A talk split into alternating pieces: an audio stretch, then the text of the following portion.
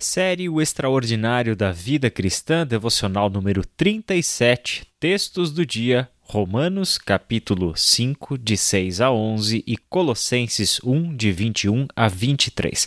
Vamos começar com a leitura de Romanos 5, de 6 a 11 e, no decorrer da nossa devocional, leremos também o texto de Colossenses.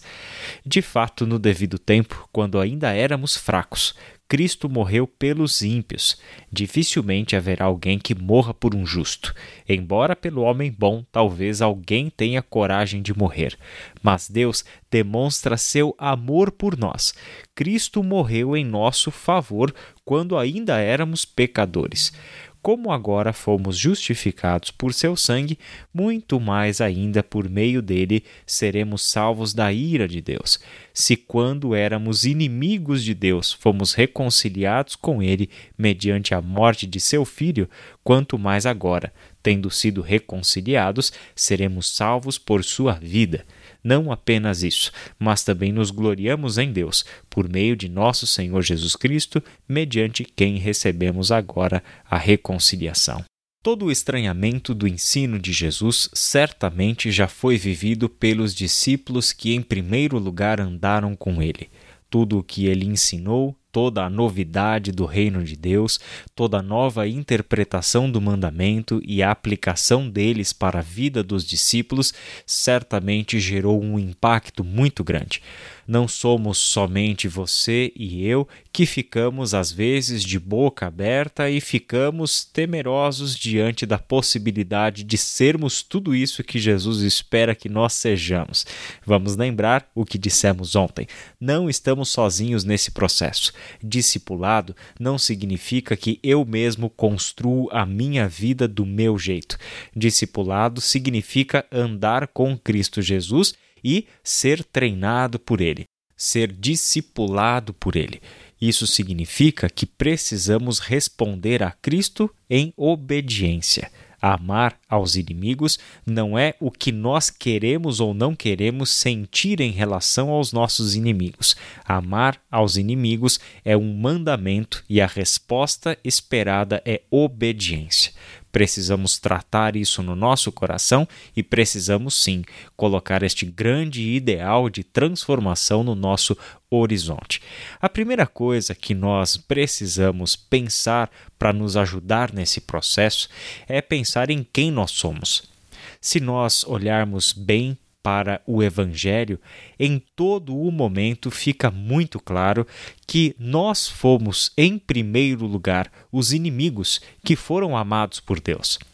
Se somos salvos, se podemos ter a esperança da glória como nossa esperança futura, se nós temos um relacionamento com Deus, se podemos entrar na presença do Deus Santo, inculpáveis, totalmente justificados, perdoados e termos comunhão com Ele, é porque um dia alguém nos amou. É porque um dia nós fomos os inimigos e Deus em Cristo nos amou. Isso significa que a verdade na qual nós estamos firmados consiste em pensar, em primeiro lugar, na nossa antiga posição em relação a Deus. Nós éramos inimigos, nós estávamos separados de Deus. Entendemos que estes separados de Deus não é apenas uma questão de dar de ombros, uma questão de separação indiferente. Separação, como Paulo coloca neste texto de Romanos, capítulo 5, que nós lemos, é uma separação em termos de inimizade. Estávamos do lado oposto, fazíamos parte do exército inimigo, éramos aqueles que lutavam contra Deus, mesmo sem ter a consciência disso. E aí Paulo nos traz aquilo que é o coração do evangelho nós, aqueles que eram os inimigos, os injustos, fomos alvos da ação graciosa de Deus em Cristo Jesus, que nada mais era do que a sua demonstração de amor. Cristo morreu pelos ímpios. Deus enviou o seu Filho, o seu único Filho, para morrer pelos seus inimigos. E isso é a sua demonstração de amor. Deus demonstra o seu amor por nós. Cristo morreu em nosso favor quando ainda éramos pecadores. Ora, o que nós aprendemos no Sermão do Monte com o mandamento do amor ao inimigo?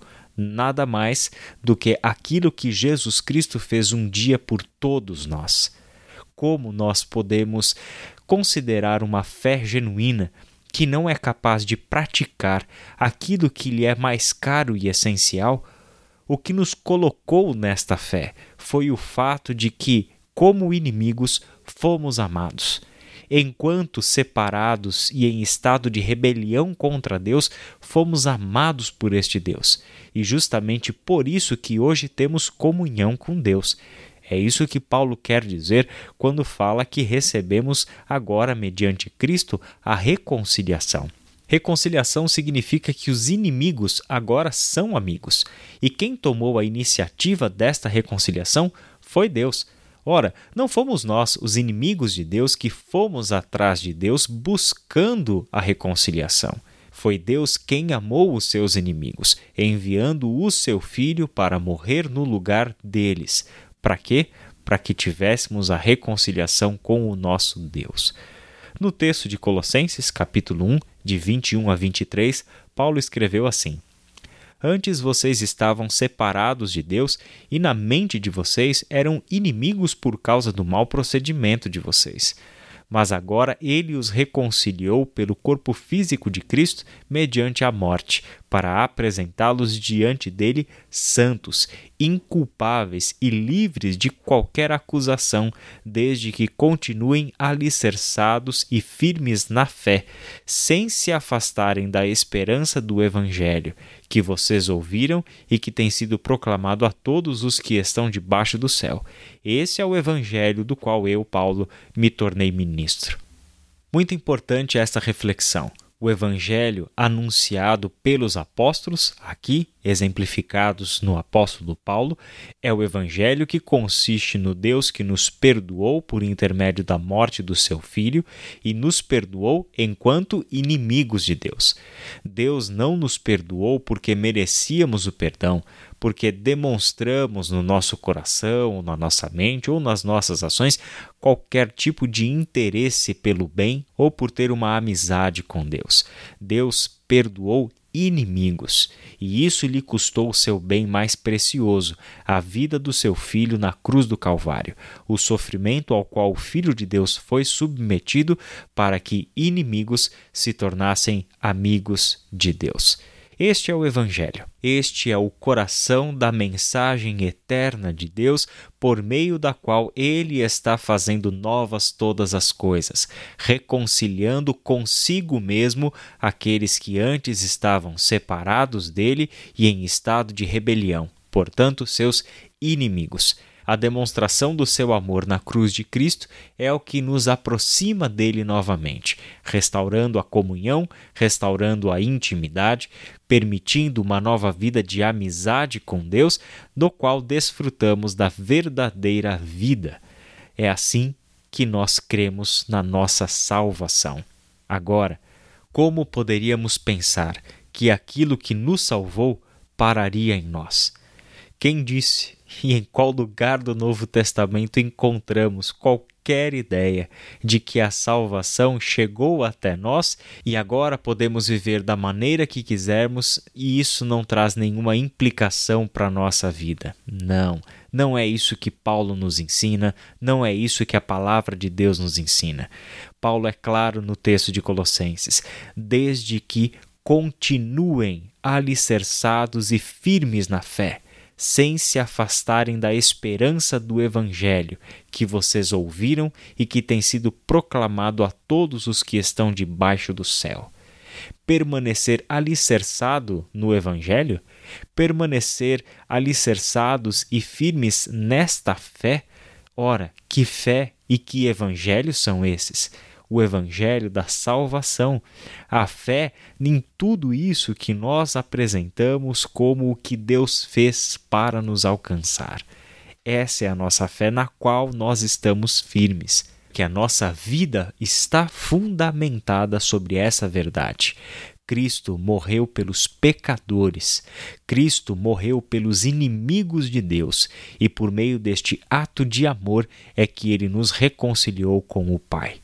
Logo, amar o inimigo nada mais é do que colocar a nossa fé em prática. Vamos orar? Senhor, nós te agradecemos por mais um dia, por mais uma oportunidade de aprender da tua palavra, meditando nela e trazendo, Pai, todo o desejo do nosso coração de que teu Santo Espírito transforme essas palavras em vida no nosso cotidiano. Chama-nos, ó Pai, a esta responsabilidade. Sabemos que sozinhos não somos capazes, mas também, Senhor, não queremos ser omissos na prática da nossa fé. Não queremos ser parciais tão pouco rasos naquilo que é a nossa experiência de fé contigo. Queremos uma fé profunda, uma fé sincera, honesta, uma fé ativa. E aqui, Pai, temos aprendido que diante dos desafios do dia a dia, diante das decisões nos nossos relacionamentos, é que a nossa fé está sendo provada. Aqui se mostra, Pai, que crer em Ti é muito mais do que falar as palavras certas na confissão de fé. Crer em Ti é colocar em prática tudo aquilo que cremos. Se cremos que o Senhor nos salvou e isto foi um ato de amor no sacrifício do Seu Filho por inimigos de Deus, sabemos, Pai, que é dessa forma que também precisamos viver. É em nome de Jesus que nós oramos, pedindo a ação do Teu Espírito em nós. Amém.